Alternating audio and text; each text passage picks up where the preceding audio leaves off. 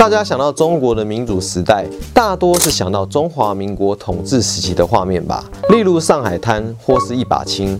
但各位朋友知道吗？其实中共在六四以前，曾经有一段人民可以批评政府，共产党自己也很努力进行政治改革的时代哦。你以为我在开玩笑吗？那话不多说，我们就开始吧。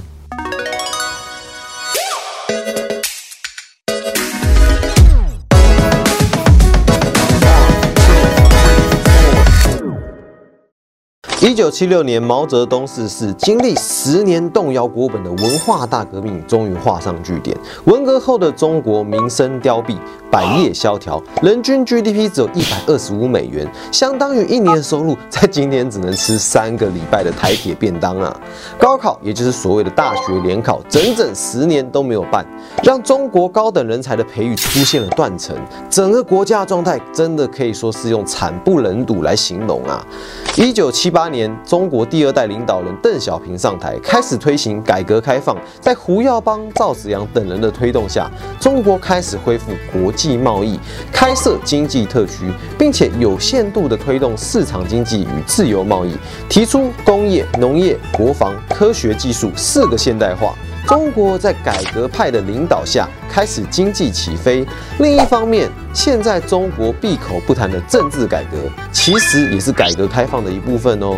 重点包括帮文革被批斗的人平反，也就是俗称的转型正义以外，另外还有限制国家领导人任期、党政分工以及扩大社会主义民主等等。邓小平曾经说过：“民主是解放思想的重要条件。”在过去一段相当长的时期内，民主集中制没有真正实行。离开民主讲集中，民主太少。为了保障人民民主，必须加强法治，必须使民主制度化、法律化。在中共改革派的推动下，学术研究、新闻媒体获得相对较大的言论空间，各式各样发表政见的大字报张贴于北京街头。其中，以西单体育馆旁的民主墙最负盛名。它从1978年开始出现，成为当时知识分子对政府提出改革建议的空间。又被称为北京之春，只是好景不长啊！一九七九年，中国民运人士魏金生呼吁中国共产党，要求将民主加入工业、农业。科学技术和国防的四个现代化成为第五个现代化，触动政府的敏感神经，导致魏金生后来被捕。西单民主墙与北京之春随之结束。虽然西单民主墙被拆了，但政府还是允许在自身单位以及北京月坛公园摆放大字报，并非采取言论审查。可见啊，当时中国在言论自由上还是比现代开放的。一九八二年，中华人民共和国在第五次。全国代表大会进行修宪，颁布八二宪法，确立任何组织或是个人都不得有超越宪法或法律特权，并且将领导人任期纳入宪法。此外，包含社会主义市场经济体制、全国人民代表大会和地方各级人民代表大会由民主选举产生，并且对人民负责、受人民监督，以及中国共产党领导的多党合作。政治协商制度等等，类似民主制度的概念，通通写入了中国宪法里。对于当时的政治改革有非常指标性的意义，也看见了些许的民主曙光。一九八零年代可以说是中国思想界、学术界、出版界出现空前自由的年代。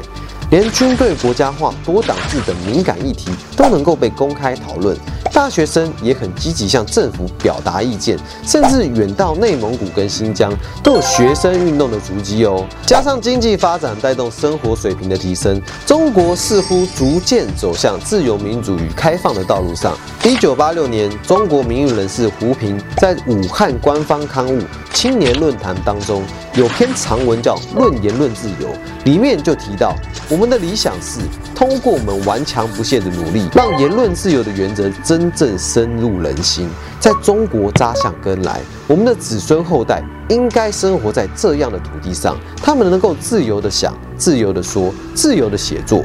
那时他们可能会奇怪，怎么还会有这种时代？单单只是说了几句话就招来杀身之祸呢？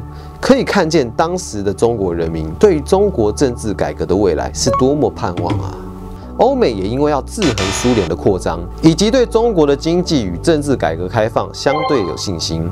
因此，也让中国得到了不少好处。一九七九年，中美建交，美国与中国正式成为邦交国，美国正式承认中华人民共和国为正统中国代表，可说是对蒋经国所代表的中华民国政府重重的打击。相较于一九八零年代初中国在经济政治上的自由开放，反观国民党因为美丽岛大审、林宅血案、江南案、美国公民陈文成在台死亡的案件等纠缠。中华民国政府在美国老大哥面前实在是抬不起头啊！对比中共当时因为改革开放加上抵制苏联扩张的需要，得到欧美先进国家的青睐，台湾不过是流亡政权独裁者控制的小岛而已。另外，也因为改革派在政治改革上使人民有相当程度的信心，香港内部甚至出现民主回归派的声音哦，主张香港回归中国。而英国面对中国的崛起，也开始与中国讨论香港前途的问题。终于在一九八三年，中国改革派代表国务总理赵紫阳与英国首相柴契尔夫人共同签署中英联合声明，宣布一九九七年香港回归中国。只是看似前程大好的中共政治改革，怎么不到几年的时光就变成六四事件呢？在天安门广场血流成河，就让我们在下一集跟大家娓娓道来吧。Now China lack of democracy, lack of freedom, especially freedom of press. Going to march, Tiananmen Square. Why? I think my duty